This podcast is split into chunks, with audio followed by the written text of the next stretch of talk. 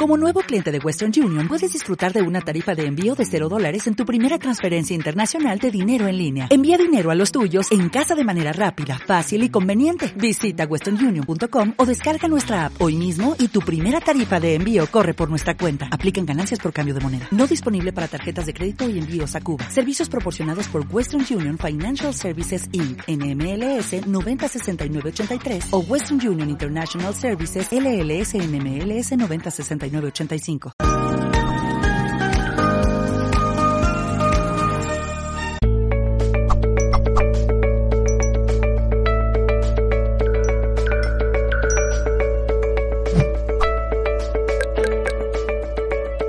Buenos días, buenas tardes y buenas noches, depende desde el lugar del mundo desde el que nos estéis viendo. Bienvenidas y bienvenidos a un directo más de Mindalia.com en multiplataforma recuerdo que estamos retransmitiendo, como siempre, por supuesto, en riguroso directo a través de todos nuestros canales y plataformas como YouTube, Facebook, Twitch, Twitter, Odyssey, Vaughan Live y muchas más. Bueno, estamos hoy con Fabián Martínez y bueno, es un gusto, es un gusto hablar con Fabián, lo vais a ver, transmite una paz tremenda y nos trae eh, una entrevista titulada Claves simples para comenzar a meditar.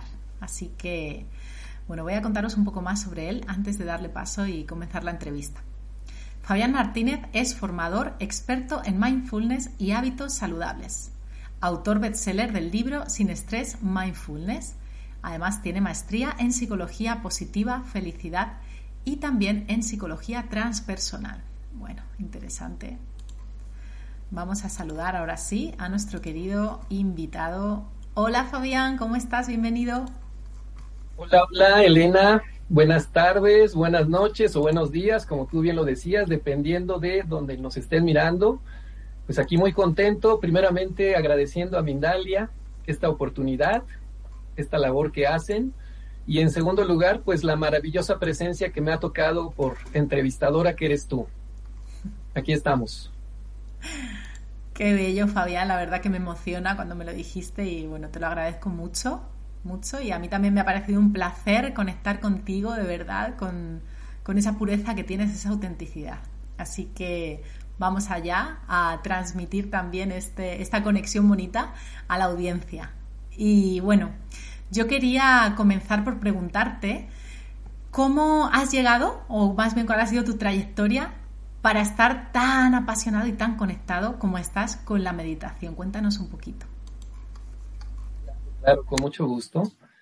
Pues me gustaría iniciar pidiéndoles a todos, a todos los que nos ven, a todo el público Mindalia, que iniciemos con una respiración consciente profunda y decirte esto, sonríete, estás presente para ti. Pues yo inicié con la meditación por ahí de 1997-98. Realmente inicié como todo un amateur, me, me, di a la tarea de compilar muchos modelos meditativos. En aquella época yo di un, primer taller de Aprende a meditar, junté como 50 modelos de meditación y me di cuenta a través de los años, me, me fui dando cuenta pues que no sabía yo meditar muy bien, ¿verdad? La vida me llevó por un camino que no me esperaba, me dio un regalazo, el regalazo de tener una enfermedad por ahí de entrados mis años 40, yo tengo ahorita 51 años, y eh, después de ello, tomé una decisión muy importante. Hice un taller que, una vivencia que seguramente muchos conocerán, que se llama Vipassana. Es un retiro de meditación de 10 días en silencio, se dice así como que en silencio, aunque en silencio pues es muy retador. En realidad uno está con la boca cerrada, pero pues para nada está callado. Y en ese, en ese retiro, en 2014, el 25 de agosto de 2014, yo tomé la decisión más importante que he tomado en mi vida, que es la de pasar de la práctica informal. Entiéndase que la práctica informal es cuando uno medita, pues a lo mejor una vez a la semana o una vez al mes o hay cuando tiene tiempo, ¿no? Pasé a la práctica formal. La práctica formal es aquella que tiene un horario, que tiene un tiempo, que tiene un lugar definidos y entonces mi propósito fue meditar a partir de esa fecha dos horas diarias. Eh, en algunas ocasiones me, me, preguntan un poquito así como retadoramente, ¿no? Oye, ¿y es cierto que meditas dos horas diarias? Y en realidad nunca he meditado dos horas diarias. En general medito tres, medito cuatro, medito cinco. En, esta, en este periodo de la enfermedad tuve muchos momentos de insomnio y entonces en las noches cuando yo estoy con el ojo, con el ojo pelón, como decimos, cuando estoy en ese insomnio, medito. Entonces sí ha habido noches en donde yo creo que medito cinco o seis horas y ha sido mucho el, el trayecto de esta meditación, ¿no?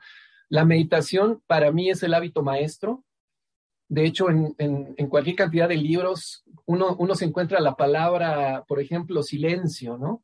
Mañanas Milagrosas, por ahí un, libro muy conocido. Entonces, el hábito número uno es silencio y el, ahí en el silencio, en el silencio, en la invitación que uno se puede hacer a sí mismo, la invitación que puede hacer quizá también a otro ser humano, ahí es donde entra mucho esto del silencio, ¿no? De, esto de la meditación.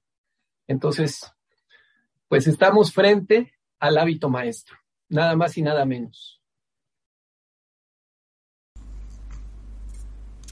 Bueno, qué interesante. Gracias por la confianza también, por compartir esto de que ha sido tu hábito maestro, sobre todo para superar algo como una enfermedad, ¿no? Por eso me encanta que, siempre compartís vuestra experiencia y eso es tan alentador para muchas personas. Yo creo que cuando alguien eh, coge una herramienta y ya no la suelta, ¿no? Es porque evidentemente le ha transformado en su vida Así que, bueno, muchísimas gracias. La verdad que me ha parecido también gracioso porque yo hice un vipassana, uno, ¿vale? Yo con meditar 20 minutos al día doy gracias ya, no. Parece honorable que tú medites tanto tiempo, pero hice un vipassana y es cierto que había silencio, pero mi cabeza, por lo menos hasta el día 4 o 5, aquello no se callaba. Entonces, bueno, pero muy interesante el vipassana y gracias al vipassana es que yo aprendí a meditar, ¿no? Fue como un curso intensivo y, aquello se fue acallando un poco. Así que muchas gracias por traerlo. Sí, sí, sí, te lo entiendo. En realidad, eh, pues una de las finalidades de la meditación precisamente sería más que estar en, ese silencio. De hecho, la, esta noción que a veces se maneja de, de, tener la mente en blanco eh, no es, no es algo tan aterrizado ni tan, ni tan probable que ocurra. Pero lo que sí podemos hacer es eh, empezar a convertirnos en observadores de nuestro, de nuestro pensamiento y eso ya hace que, tengamos una, una, gran ventaja, ¿no?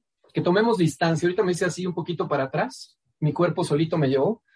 Tomar distancia ante eh, toda la, la gama de pensamientos que tenemos y empezar a disociarnos, a, pues a saber que nosotros no somos eso, ¿no? Exacto, y más hoy en día, ¿no? Que creo que tenemos mucha información en esta sociedad, redes sociales y demás, así que creo que es una herramienta muy necesaria y cada vez más con los tiempos que corren, así que totalmente de acuerdo. Y yo te iba a preguntar, que bueno, nos has respondido un poquito ya con esta intervención, ¿qué es para ti la meditación? Porque hay muchos tipos de meditación, ¿no? Hay muchos conceptos. Cuéntanos un poco tu visión mucho gusto. La meditación tiene muchas definiciones, eh, desde sus raíces, familiarizarse, cultivar. A lo mejor uno podría preguntarse, bueno, familiarizarse con qué o cultivar qué. Entonces, por ejemplo, podríamos decir cultivar la, serenidad, cultivar la confianza, cultivar la paz. Eh, la meditación es una manera de integrarnos. Imagínate que hemos dormido, no sé, seis, siete horas, ocho quizá, y ve tú a saber dónde hemos andado en los sueños, ¿no? Entonces, de pronto despertamos, nos ponemos a hacer lo que sea, igual nos, nos vestimos, salimos a la escuela, salimos a trabajar, y no sabemos exactamente si estamos aquí, ¿no? Entonces, la, la meditación podría ser el paso número uno para decir, bueno, he regresado a mí, ya estoy aquí. Ajá. Y la, y la meditación me parece que una de las grandes definiciones desde mi comprensión y que eso nos da a lo mejor la pauta para también hablar de muchas claves. La gran definición de meditar para mí es respirar conscientemente. Entonces, si tú me preguntas, oye Fabián, ¿y qué es lo que se precisa o qué es lo que se necesita para meditar?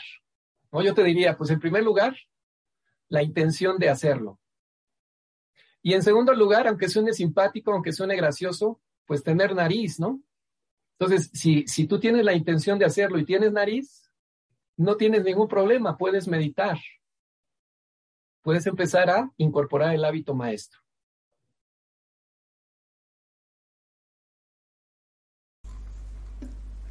Es cierto, además, eh, bueno, como tú también sabrás y las personas que conozcan el método Vipassana, los dos primeros días son básicamente, no sé, no sé, si los dos o los tres, pero fijarnos en los orificios y cómo entra y sale el aire, ¿no? Eso fue para mí un ejercicio de concentración fantástico, la verdad que sí. Pues a mí, me, a mí también me resultó muy, de, hecho estaba mi cerebro, mi mente, ¿no? Estaba todo el tiempo, ¿y qué sigue? ¿Y qué sigue? ¿Y qué sigue? ¿Y qué sigue? Y, y yo decía, bueno, qué manera de perder el tiempo, ¿no? Que igual, pues eso, eso podría ser también de mucha utilidad para todos nuestros amigos que nos escuchan, porque efectivamente, de pronto uno dice, bueno, es que no, no me quedo callado, no lo puedo hacer bien, ¿no? Y no nos damos cuenta que ese componente adverso que es el tener ahí el pensamiento, el tener ahí la mente, pues es un, componente necesario. La meditación, que sería la respiración consciente, vendría a ser al entrenamiento mental, lo que las pesas en un gimnasio son al entrenamiento físico, que se necesita esa fuerza adversa, se necesita ese componente en contra. Y ahí es donde va ocurriendo ese entrenamiento. ¡Wow! wow, totalmente. Qué buena metáfora. Muchas gracias porque ha sido clarísima.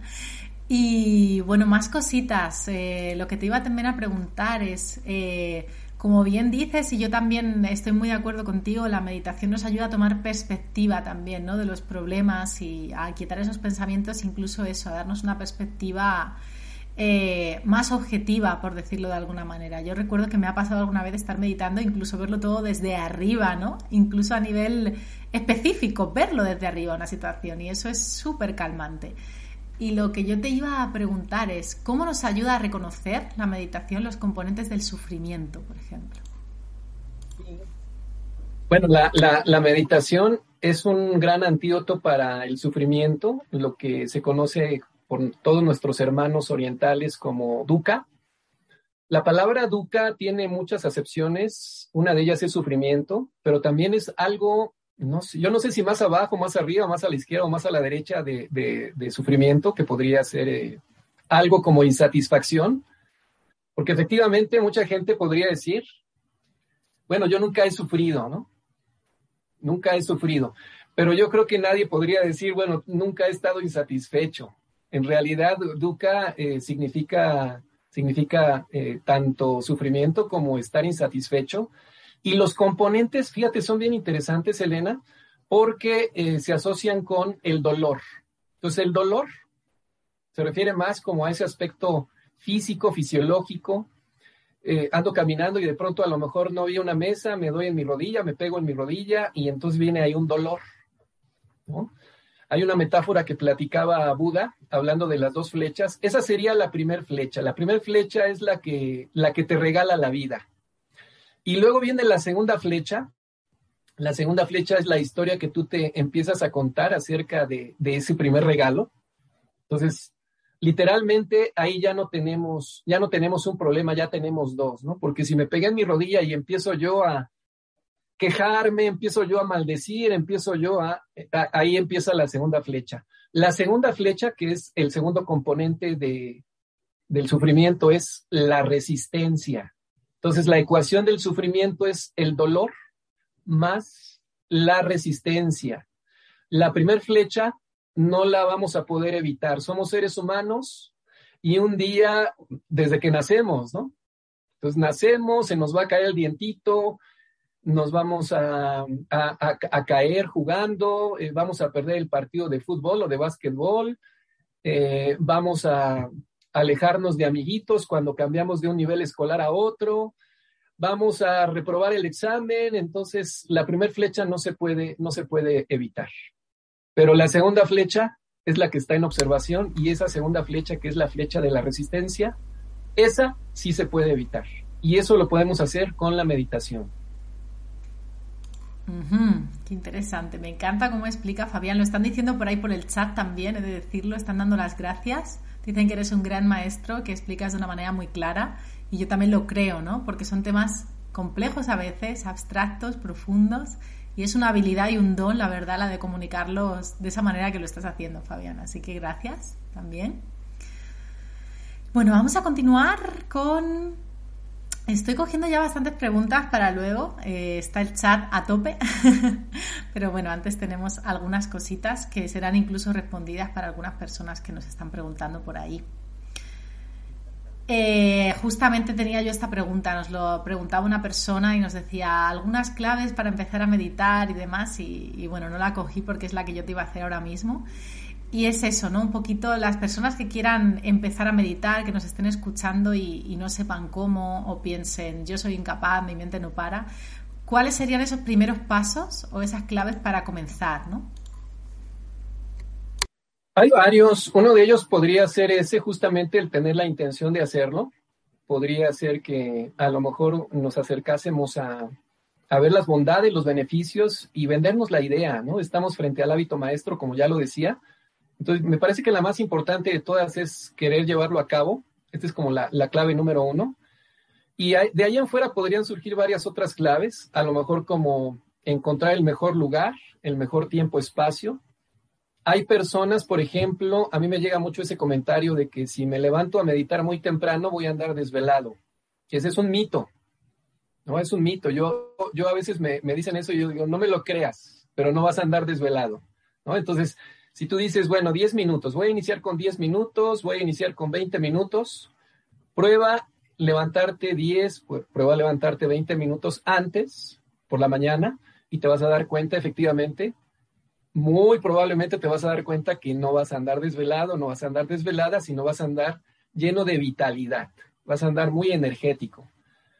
De ahí, pues encontrar también si se hace solo, se hace acompañado, eh, yo creo que en un inicio vale mucho la vida, vale mucho la pena el hacerlo en grupo, porque nos vamos, nos vamos, además de que nos vamos retroalimentando, nos vamos quitando también obstáculos, piedritas que pueden salir de ahí, como esto, ¿no? De que es que mi mente no se queda callada nunca. Eh, la meditación no es un proceso que siempre va a ir así hacia arriba, ¿no? Eh, es como la vida misma, de pronto son bajaditas, de pronto son... Entonces, mi meditación, así yo lo, digo con mis grupos, mi meditación, no sé, no puedo asegurar que mi meditación 553 fue mejor que la 32 o que la 123, o, no, no, no, eso no lo puedo asegurar porque depende de muchos factores, depende de muchos factores, entre ellos si estoy en un lugar adecuado, eh, cómo está mi, interior. Hay muchos, muchos, pero muchas ocasiones en donde mi interior está demasiado excitado, demasiado inquieto y entonces me cuesta, me cuesta trabajo llegar a la meditación.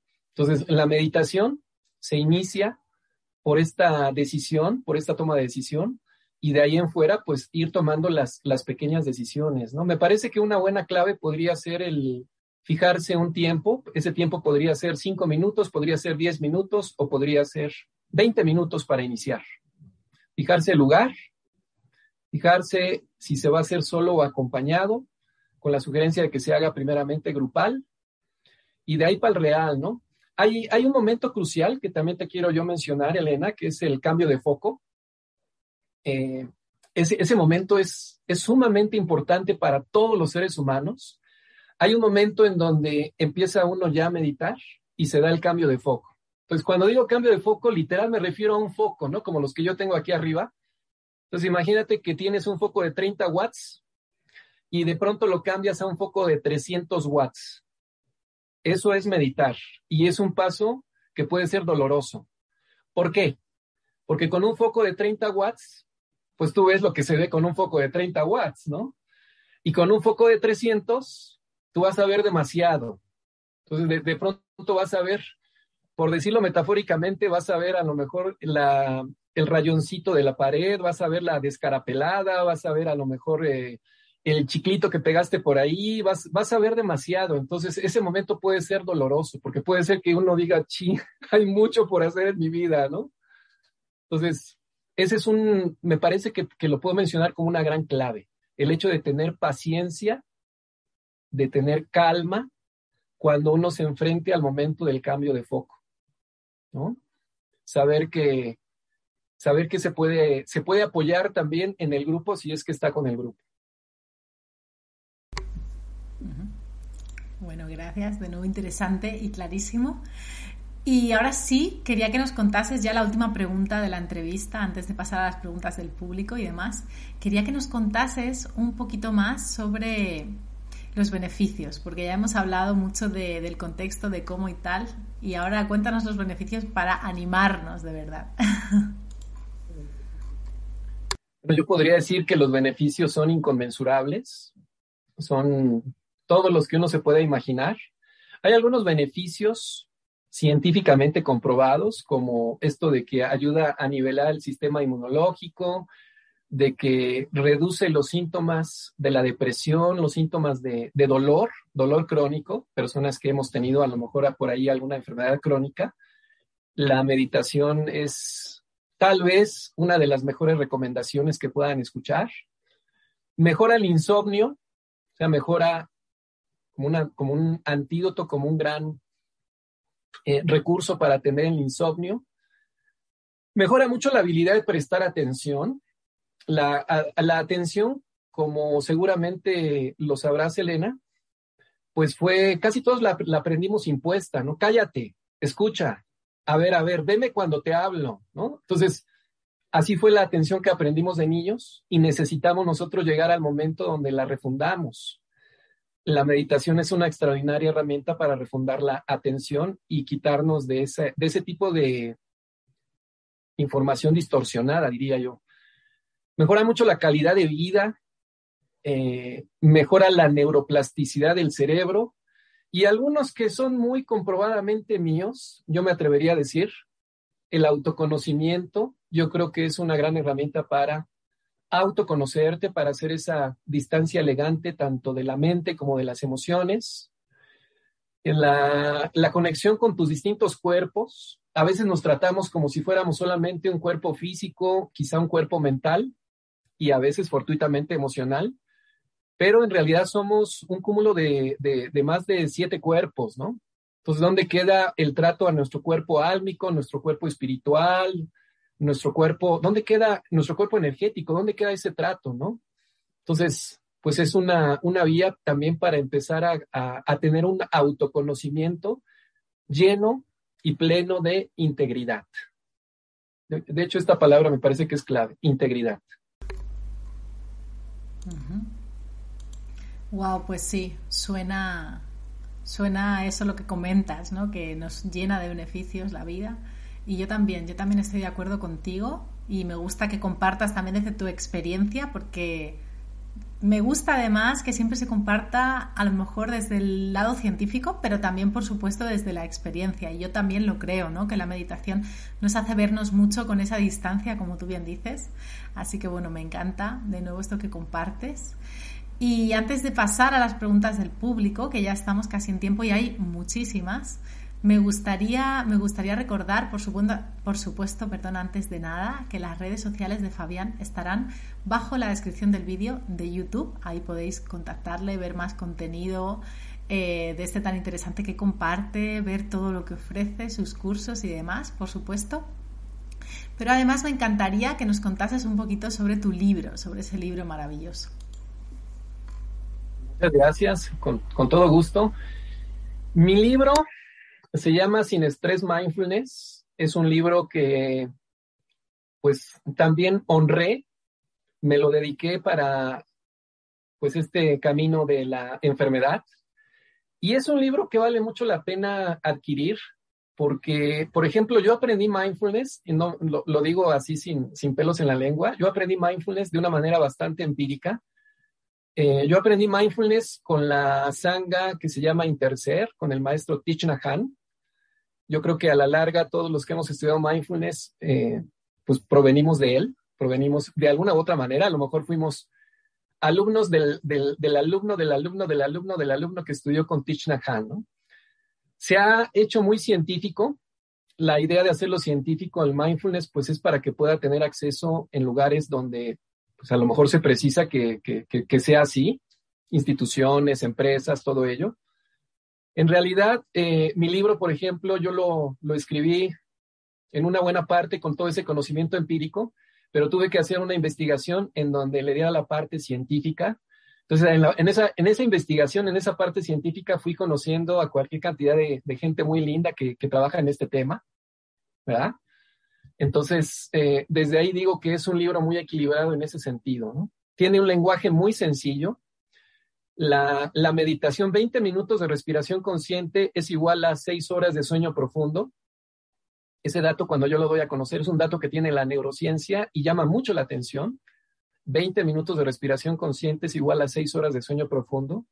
En cuestión de químicos, en cuestión de, del dióxido de carbono, por ejemplo, que requiere el cerebro. Entonces, eh, todo eso tiene mi libro también más de 20 prácticas. Es un libro que, de hecho, el subtítulo es Prácticas Esenciales para la Vida Cotidiana y puedo decir que también el libro, desde ahí lo, lo puedo sugerir, porque tiene prácticas. Mindfulness es, una herramienta muy sencillita, de hecho, tan sencilla como simplemente detenerme y escuchar el canto de ese pajarillo.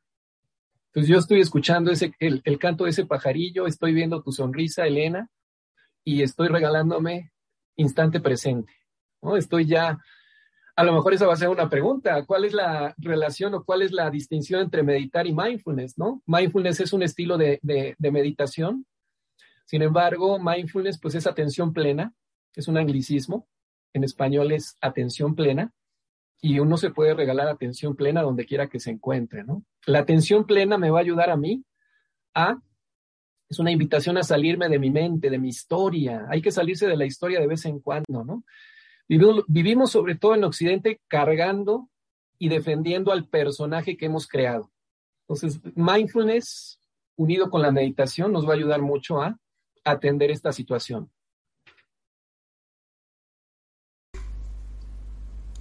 Totalmente, vivimos con un personaje así es, eh, que hay que sostener y que a veces cuesta mucho, ¿no? En esta sociedad occidental, por muchos temas, mandatos sociales, trabajo, así que Qué bueno, me alegra mucho. Por ahí dicen en el chat ya algunas personas como Sara, lo voy a comprar y demás. Así que bueno, fantástico que estén ahí esas herramientas más explicadas. Y bueno, ahora sí, si te parece, voy a empezar a retransmitirte las preguntas del público, que son muchas. Así que bueno, fantástico, vamos allá. Recordar a la audiencia que a través del botón super chat, que podéis hacer una donación a través de ese botón para Mindalia, que sabéis que somos una ONG sin ánimo de lucro, y así vuestras preguntas serán preferentes, es la manera, ¿no? La donación es evidentemente voluntaria, la cantidad, pero de esa manera vuestra pregunta puede ser preferente cuando hay tantas y, y ayudar a que se lea. Así que bueno, voy a ello.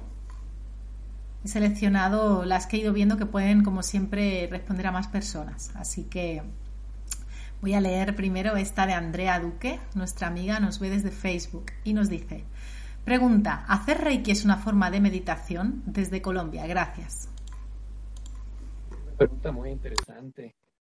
Eh, en la medida que uno está con la atención plena, porque finalmente, por ejemplo, aquí mi, compañera de vida, eh, Gema, que es maestra de, Reiki, eh, yo la veo como hace el Reiki y, requiere de atención plena. Entonces, pero por supuesto que desde ahí, desde ese enfoque, eso sería meditar. Cualquier espacio donde yo lo hago con, una atención decidida, con una atención intencionada, podemos darle ya la categoría de meditación. Gracias. Vamos a la próxima. Sara desde YouTube nos pregunta desde España. ¿Alguna técnica para meditar sin música? ni tampoco que sea guiada? Muchas gracias. Qué buena pregunta. Eh, Sara está preguntando quizá por la meditación más elemental. Entonces, yo la, la, primera sugerencia que yo hago es que no se medite con música, porque la música evoca. Entonces, si yo tengo música, no sé, puede ser una música muy suavecita, pues la, la misma música me va a estar evocando ir a algún otro espacio, ¿no? algún otro espacio que no sea mi presente, a eso me refiero. Entonces, la técnica por excelencia, que además es la respiración más practicada por la humanidad entera, es poner las manitas, las dos manos a la altura del ombligo y asegurarte que el aire que entra llegue hasta esa zona y asegurar, desde ahí observar cómo sale y empezar a repetir este proceso durante dos, tres, cuatro, cinco minutos. Entonces, la respiración abdominal le podemos llamar. Ajá. Y ahí pues no estamos dando ninguna, no, no, hay ninguna guía, simplemente es el hecho de tú estar en esa, en esa tarea, en esa labor. Desde ahí ya estás meditando. Estás empezando a lo que, se, lo, que podemos llamar meditar. Además, yo puedo compartir también como experiencia propia que a raíz de hacerlo ya he podido integrar esa respiración abdominal en mi vida.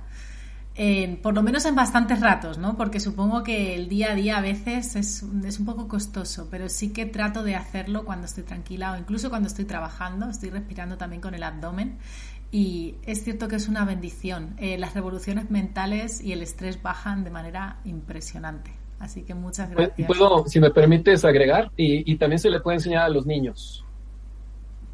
Se le puede enseñar a los niños la, eh, eh, poniendo tu manita en el, en el ombliguito del niño y a ver, respiremos. Así.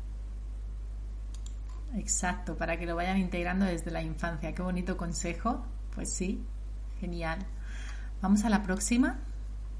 Nos la hace Luz Ortiz, que nos ve desde Facebook y nos dice, durante la meditación, si aparecen imágenes, información o canalizaciones, ¿es parte del meditar o debo trascender eso para lograr calmar la mente y realmente meditar? Buenísimas preguntas hoy, ¿eh?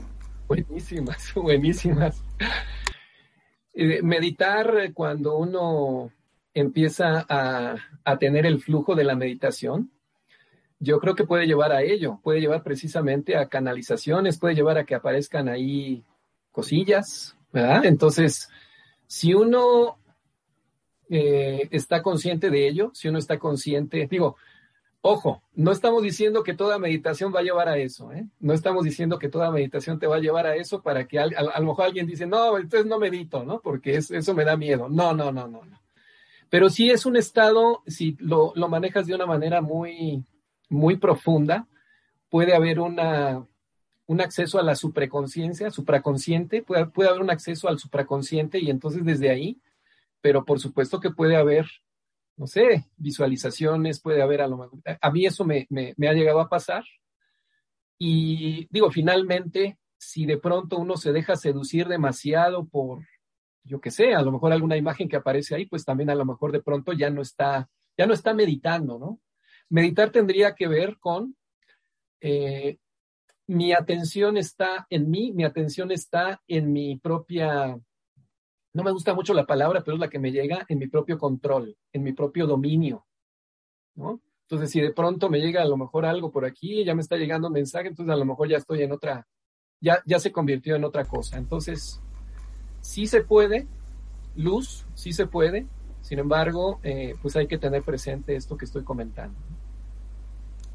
Sí, es cierto. Lo que comentas del dominio, ¿no? Me venía también a mí como volver al centro, ¿no? Que parece que con esa imagen que hemos hecho, que hemos construido metafórica tan bonita de verlo desde arriba, es como que si te dejas llevar por un pensamiento o por una visión, lo persigues. Entonces, como que Qué bueno eso que dices, Fabián, de volver al centro, supongo que quieres decir, aunque nos quedemos, ¿no? ¿Te refieres con esa visualización o esa cosita?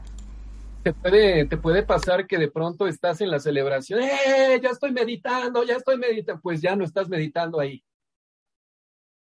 Porque ya te ganó otra cuestión, ¿no? Sí. Eso es algo que me pasó a mí en algunas ocasiones en Vipassana cuando ya era capaz. Eh, venía como una celebración y me, ha parecido muy, muy gracioso. Me ha tocado y lo, lo corroboro total. Muchas gracias.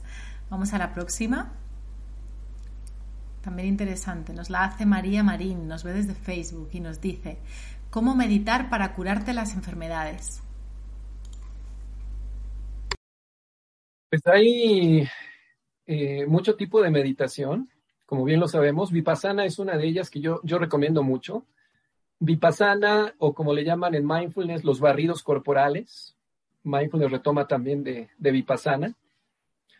Eh, es, una, es una estupenda técnica para, para meditar, para meditar cuando, cuando hay enfermedad. Entonces, sí hay que aprenderse la, la, la técnica, que son paseos, que son patrullajes, también le llamo yo patrullajes, son barridos corporales, es como estar haciendo escaneos, pero escaneos de conciencia, llenos de conciencia, en donde estoy observando a lo mejor de pronto mi cerebro, estoy observando de pronto mi cuello, estoy observando mi... Es una observación lo más neutral que se pueda, porque pues detrás de cada sensación también hay historias. Entonces, si yo me detengo a estar observando alguna, no sé, a lo mejor tengo alguna sensación en el vientre. Entonces, yo observo el vientre y de ahí, de ahí mismo me pueden, me pueden estar surgiendo historias, ¿no? Entonces, sería muy conveniente el hecho de, de aprender a respirar conscientemente. Si uno respira conscientemente, simplemente respira. Esa puede ser la indicación. Solo respira. Solo respira. Solo respira. Cada cierto tiempo, solo respira. Y nosotros vamos a ver que la medida que estemos ahí un segundo, que se pueden hacer dos, que se pueden hacer cuatro, que se pueden hacer seis, que se pueden hacer a lo mejor diez, que se pueden hacer veinte, ya son veinte segundos que le estoy ganando a la vida. Entonces, veinte segundos en donde no estuve, por decirlo de alguna manera, en mi patrón, en mi programa, creando, alimentando la enfermedad, sino estuve fuera de ello. Y si a la larga se puede aprender eh, en los barridos se puede aprender vipassana, sería fabuloso. Gracias también por, explicar la técnica del vipassana de manera también tan clara, ¿no? Así que bueno, otra herramienta que os lleváis hoy. La verdad que está siendo maravillosa esta, esta entrevista, está habiendo mucha información. Así que vamos a la próxima. Nos la hace Lidia desde YouTube. Lidia desde España y nos dice, no soy capaz de meditar sentada en el suelo por dolor. ¿Hay problema en hacerlo sentada en una silla? Lidia, te, comprendo perfectamente, estoy contigo. Eh, no hay ningún problema en hacerlo en silla y te diría todavía más en extremo, tampoco en hacerlo acostada en tu cama. Nada más, eso sí, hay que, hay que definir aquí como tres espacios. Entonces, espacio número uno, meditar, espacio número dos, dormir. Y a lo mejor tener aquí un espacio central que es meditar para dormir y que cada uno de estos espacios esté bien definido. Puede ser que tú ocupes meditar para dormir y te va a ayudar mucho, pero si tú has elegido meditar y te quedas dormida, ahí estás fallando, ¿no? Entonces, meditar es meditar, meditar no es dormir hay que tener cuidado con ello, ¿no? Entonces, es una, es una gran pregunta y me parece que tu pregunta puede ayudar a, muchas personas, eh, pues, a tratar esto, esto de los dolores, ¿no? Por ejemplo.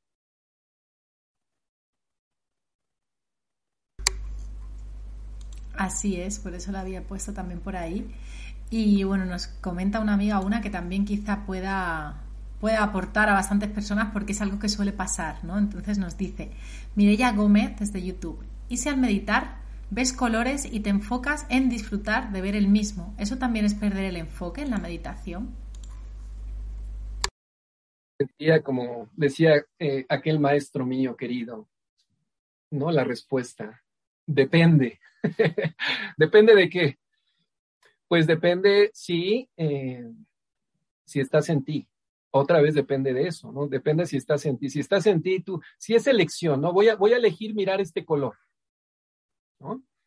Y a lo mejor hay un momento donde te diste cuenta que ya te atrapó. Entonces ahí otra, ok, ya te diste cuenta. El darme cuenta es otra vez regresar a la meditación. ¿no? Si me perdí mil veces, mil veces me puedo recuperar. Ahí es donde está el entrenamiento de este músculo, el músculo de la atención. Entonces, eh, de eso depende. Entonces, tú te puedes dejar llevar por los colores, es elegido. ¿no? Pero a lo mejor 10 minutos después ya esto se convirtió en ve tú a saber qué, entonces ahí ya, ya se te fue.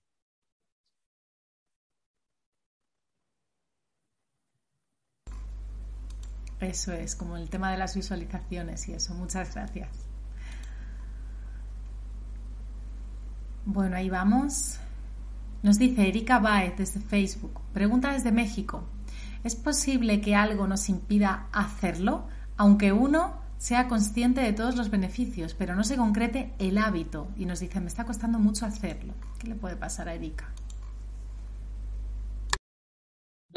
bueno, como experto en manejo de hábitos, en, el manejo de hábitos, estamos pasando de un status quo, vamos a decirlo así, presente, y queremos pasar a, un status quo nuevo, ¿no? Entonces, este paso siempre cuesta trabajo, a todos, a todos nos cuesta trabajo. Entonces, eh, de alguna manera nuestro cerebro, nuestro cerebro, nuestra mente, aquí, aquí puedo hablar un poquito más del cerebro, trabaja protegiéndonos. Entonces, la ley del menor esfuerzo, ¿no? Nuestro cerebro, si hablara el cerebro diría, bueno, es que estoy gastando mucha energía en tanta inquietud que tienes, estoy gastando mucha energía en tanto que comes, estoy gastando mucha energía en tanto que te dispersas. ¿Cómo quieres que metamos eso? Entonces, ahí es donde entra el manejo de la, de la disciplina yo recomiendo en el manejo de hábitos que sea ridículamente alcanzable, como, como, como lo dicen muchos que manejan este tema, que sea, a lo mejor dices, bueno, dos minutos, perfecto, ya, ya lo conseguí, al, al siguiente día tres, al siguiente día cuatro, de manera que para el cerebro sea muy cómodo. Sería, entre comillas, un engaño que le estamos haciendo a nuestro cerebro. En la instalación de nuevos hábitos, esto que estoy diciendo es fundamental.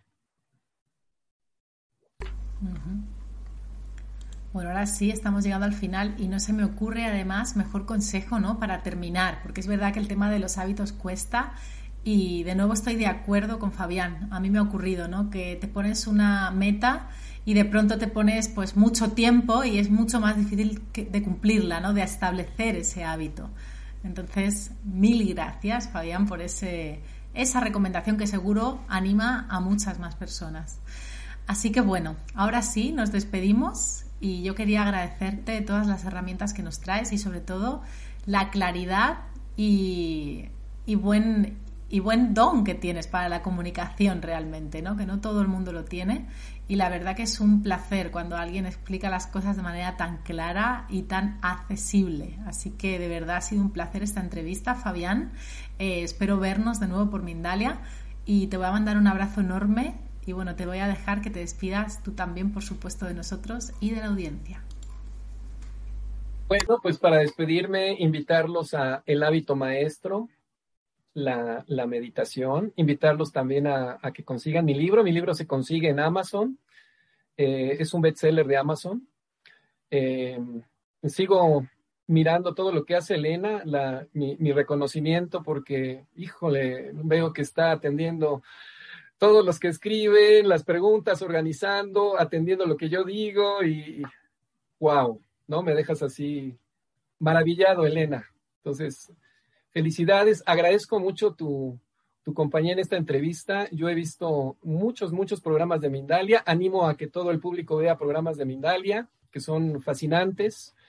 Y una de mis entrevistadoras favoritas, pues está aquí conmigo ahorita. Entonces, pues agradezco a la vida agradezco a cada uno de los que estuvieron presentes aquí. Pues hagamos, sigamos haciendo una ola del desarrollo personal, del desarrollo humano para que llegue a más personas. Y pues contento, encantado, encantado de estar aquí y pues con los brazos abiertos, ¿no? Bueno, pues qué bella esta despedida. Yo de nuevo también agradecer todo eso que él reconoce, maravilloso. Y bueno, la verdad que estoy aquí siempre al servicio y siempre tratando de conectar con vosotros y por supuesto con la otra persona, tratando de acompañar y de escuchar activamente. Es cierto que estamos a muchas cosas, pero sí que estamos atendiendo, escuchando y, y en pura presencia. Así que bueno, esto es todo por hoy. Nos vemos en el próximo directo y os invito a compartir esta información de tanta utilidad y además tan accesible ¿no? para muchas personas y también a suscribiros a nuestras redes si no lo habéis hecho para no perderos ni uno de nuestros directos. Así que un abrazo enorme y nos vemos en el próximo directo.